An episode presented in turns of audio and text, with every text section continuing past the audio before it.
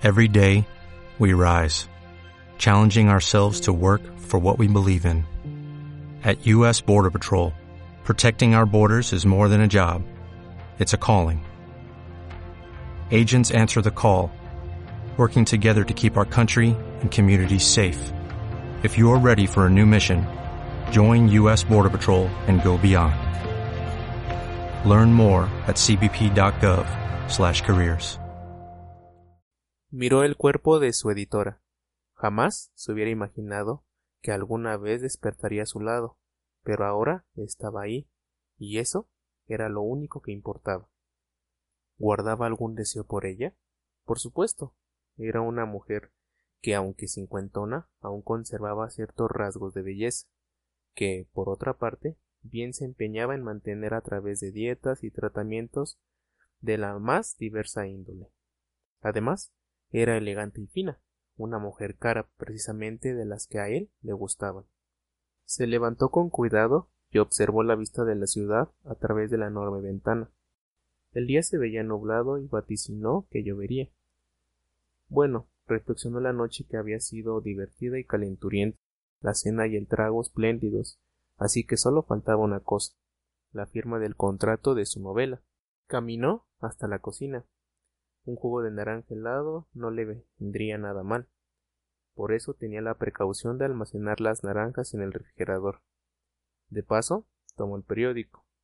Mejor dicho, los dos periódicos, le gustaba estar enterado de voces divergentes, y se dedicó a leer los encabezados. Todos hablaban de lo mismo, actos corruptos por doquier. ¿Quién más? ¿Quién menos? Todos los funcionarios, los hombres públicos, los monolitos que decidían las rutas del gobierno, todos parecían estar cortados con la misma tijera. Les apetecía el poder con su derramamiento de dinero, de inmunidad, con todo lo que significaba estar por encima de la masa. Buen destino, se dijo, y añadió una interjección que quiso ser una palabra altisonante, pero que deseo no pasa. Hizo el jugo, Calculó exactamente la cantidad para que alcanzara para él y su editora, y de pronto sintió un pinchazo en la boca del estómago.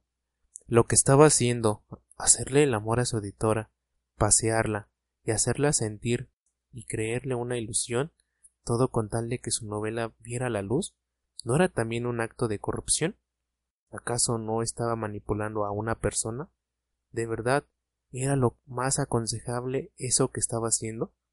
Tan valiosa era la literatura que su sola mención la colocaba por encima de preceptos elementales.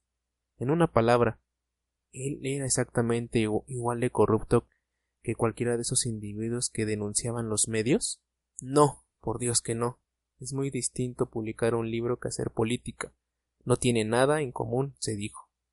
Todo lo relacionado con el arte, cualquier acto que lleve hacia el camino estético, se vale. Y en eso estaba cuando la editora entró a la cocina. La camisa que se había puesto dejaba a la vista aquellas piernas que él había acariciado la víspera. Te hice jugo de naranja, dijo él, con la mejor sonrisa que pudo. Gracias, amor, qué dulce eres, respondió la mujer.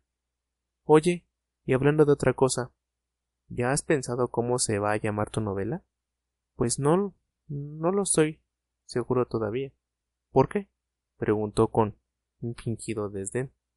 No lo sé. De cualquier manera, te había dicho que no te la voy a poder publicar.